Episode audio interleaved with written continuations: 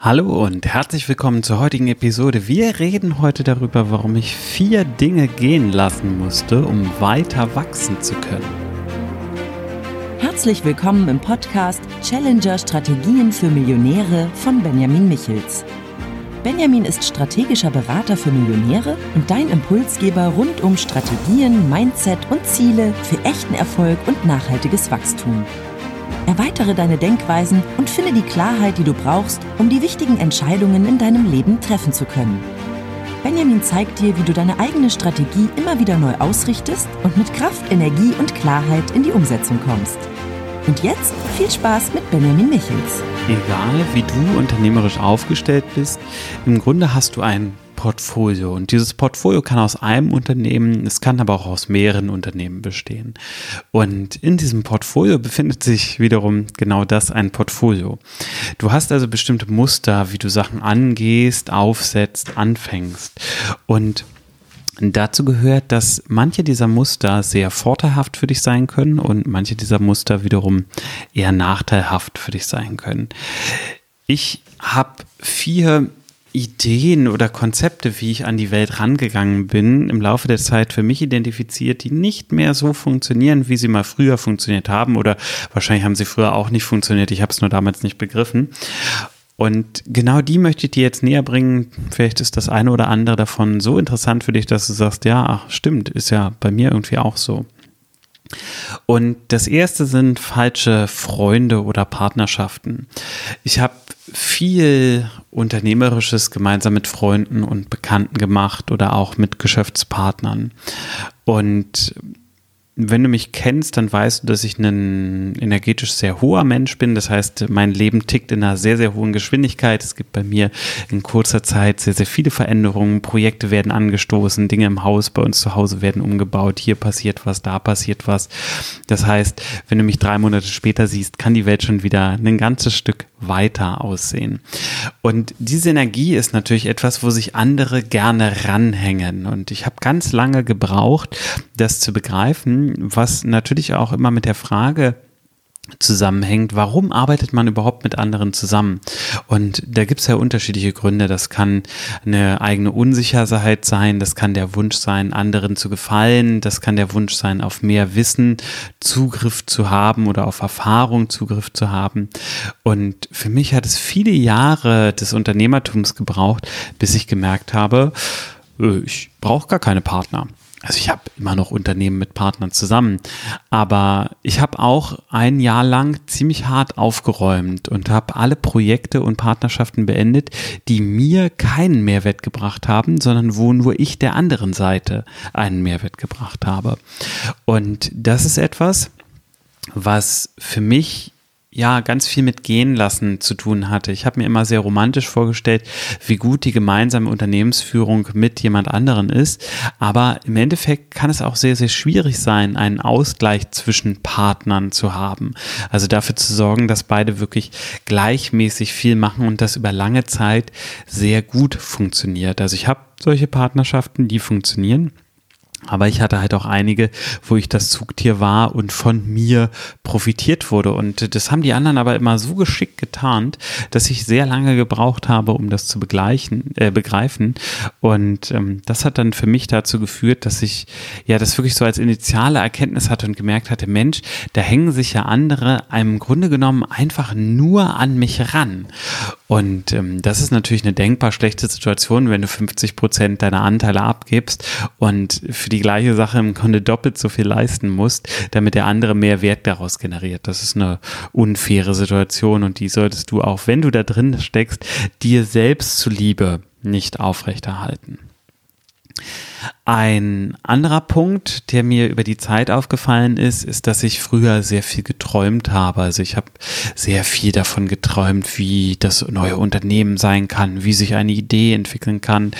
Und diese ungeplanten Träume habe ich mir echt echt abgewöhnt, habe ich, habe ich sein lassen, weil ich festgestellt habe, das wird oft nicht Realität es gibt Dinge, die können Realität werden. Ich arbeite zum Beispiel mit einem Vision Board, da erreiche ich immer wieder innerhalb von kürzester Zeit enorme Dinge, wo ich dann krass begeistert bin, denke, krass, äh, wie, wie konnte das jetzt so schnell gehen? Aber das sind im Grunde nicht ungeplante Träume. Ein, ein Mensch, den ich sehr zu schätzen weiß, Vince Fenslau, der hat mal gesagt, es gibt nicht nur ein Universum, sondern es gibt auch ein Tuniversum. Das heißt, es reicht nicht, sich die Dinge einfach nur zu wünschen oder zu erträumen, man muss sie am Ende auch umsetzen. Und ähm, ich für meinen Teil bin so eine Umsetzungsrakete. Ich weiß nicht, wie das bei dir geht, ob die Dinge eher lange dauern oder schnell gehen, wenn du sie umsetzt. Aber es bringt wenig, falsch zu träumen. Also wie gesagt, ich finde Vision unheimlich wichtig, aber du musst auch in der Umsetzung drin sein. Und nur dieses Träumen verändert eine Situation niemals. Du wirst immer im Gleichen bleiben und wirst im Gleichen stehen bleiben. Und deswegen ist dieses ungeplante Träumen etwas, was ich nicht mehr mache. Ich träume natürlich noch, ohne Frage, und ich habe auch meine Vision, aber nicht mehr so ungeplant. Und auf der anderen Seite der Achse sind ja diese sehr, sehr konkreten Ziele. Ich will bis zum 1.1. 50 Kunden generiert haben. Ich will bis zum 1.1. 100.000 Euro Umsatz gemacht haben. Und davon habe ich mich komplett verabschiedet.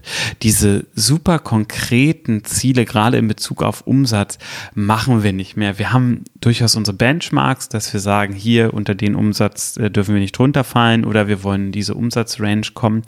Aber ich ähm, bin nicht mehr da, dass ich diese sehr, sehr konkreten Ziele setze. Ich weiß natürlich, was smarte Ziele sind und dass sie manchmal auch sehr sinnvoll sein können und wir benutzen sie auch an manchen Stellen noch. Aber für mich und meinen Unternehmensaufbau mache ich das so nicht mehr, weil ich weiß, dass es, dass die Welt so nicht funktioniert. Denn ich bilde im Grunde genommen Margenmodelle. Wenn ich, wenn ich etwas Neues mache, überlege ich mir, wie ist die Marge und wie groß kann der Anteil der Werbekosten daran sein? Wie groß kann der Anteil der Prozesskosten sein? So in die Richtung und baue im Endeffekt ein Modell, was in sich funktioniert. Und dann weiß ich, solange ich im Rahmen der Werbekosten bleibe, passt das grundsätzlich erstmal. Und dann konzentriere ich mich darauf, ein geiles System zu bauen. Aber der Umsatz ist im Grunde genommen nachrangig. Den rechne ich zwar auch nochmal aus und kalkuliere, na, okay, wenn wir jetzt hier ein bisschen hochskalieren und da, wo würden wir dann ungefähr hinkommen?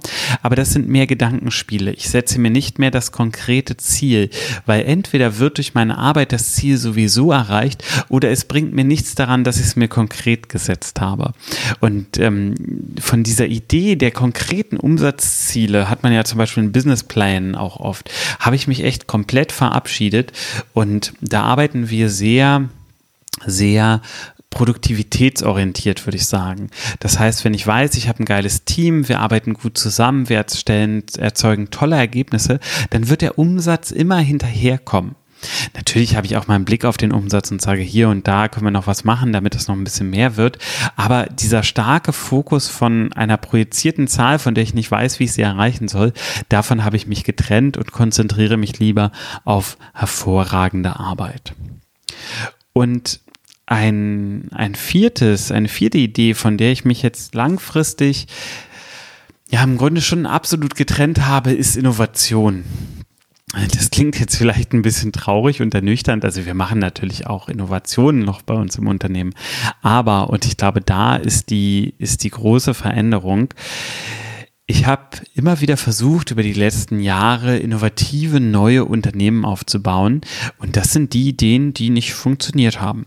Also ich habe Unternehmen erfolgreich aufgebaut. Das waren aber alles im Grunde genommen Copycats. Also es gab bestehende Märkte und in diesen bestehenden Märkten haben wir uns angeguckt, was für Player sind da und haben uns auch als Player etabliert und haben dann halt versucht, etwas besser als die Konkurrenz zu machen.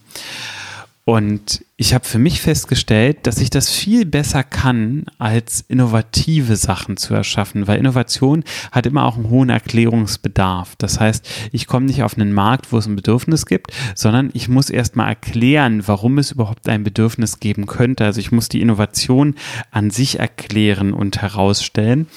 Und ähm, das kann echt eine große, große Herausforderung sein und hat für mich bei manchen unternehmerischen Projekten dazu geführt, dass echt auch der Drall verloren gegangen ist, so diese, diese Vortriebskraft.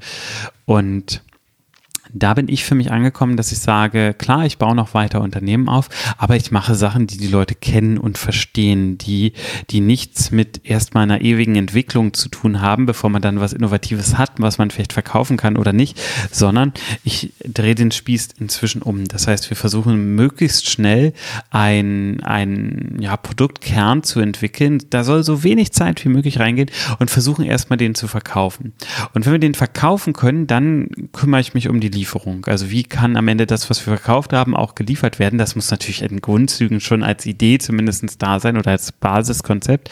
Aber dann konzentriere ich mich darauf, okay, wie kriegen wir das jetzt gut geliefert? Und dann kann ich beides von da aus immer weiter höher skalieren. Das heißt, ich skaliere das Marketing, ich skaliere aber auch die Lieferseite immer weiter hoch. Und das ist halt ganz weit weg von Innovation eines, eines oder ganz weit weg von einem innovativen Geschäftsmodell. Da kann in sich drin natürlich ein bisschen Innovation stecken, ohne Frage, aber ich versuche nicht eine komplett neue Idee am Markt zu etablieren. Da habe ich für mich einfach festgestellt, dass mir die Windmühlen, gegen die ich da ankämpfen muss, oft zu schwierig und zu anstrengend sind und ähm, ich das nicht so extrem gut für mich selber zum Erfolg führen kann. In der Beratung habe ich das schon ein, zwei Mal gemacht, sehr erfolgreich begleitet, wenn andere innovative Dinge gestartet gestartet haben. Aber ihr kennt das ja, der Gärtner, der macht in seinem eigenen Garten ja auch nur sehr, sehr spärliche Arbeit. Der kriegt den nicht optimal gestaltet, so wie er das für Kunden macht. Und so ist es in dem Fall für mich auch. Also für mich gilt, meine eigenen Geschäftsideen brauchen nicht innovativ zu sein, sondern ich kann sehr gut auf bestehenden Märkten interagieren. Und da steht noch ein zweiter Grundsatz hinter, den ich schon vor Jahren getroffen habe. Ich arbeite eigentlich nur mit digitalen Geschäftsmodellen. Das heißt, ich habe inzwischen gar keine physischen Unternehmen mehr, sondern ich habe im Grunde nur noch digitale Unternehmen. Und diese digitalen Unternehmen laufen für mich wunderbar. Ist genau die Art und Weise, wie ich gerne arbeite. Aber die physische Komponente daran, die hat mich lange Zeit noch zurückgehalten. Von der habe ich mich schon vor ein paar Jahren getrennt und das sehr, sehr erfolgreich. Trotzdem begleite ich viele Kunden, die natürlich physische Unternehmen haben. Und ähm, da kommt mir natürlich auch irgendwie fast 15 Jahre E-Commerce-Erfahrung zugute. Also da kann ich mich nicht beschweren. Ich hoffe natürlich, dass heute ein bisschen was dabei war, wo du sagst, ah ja, stimmt, das äh, habe ich noch gar nicht drüber nachgedacht. Das ist ja ein spannender Impuls von Benjamin. Wenn ja, dann lass mich das gerne wissen und schick mir auch gerne deine Fragen für eine der nächsten Podcast-Episoden. Einfach per Mail rüber, findest meine Mailadresse auf benjamin-michels.de oder kannst mich bei LinkedIn, Facebook oder Instagram einfach anschreiben. Ich freue mich, von dir zu hören. Wenn sie dir gefallen hat, die heutige Episode, lass gerne ein Like da und natürlich auch immer gerne bei Apple Podcast auch eine Rezension. Also, bis zum nächsten Mal. Mach's gut. Tschüss.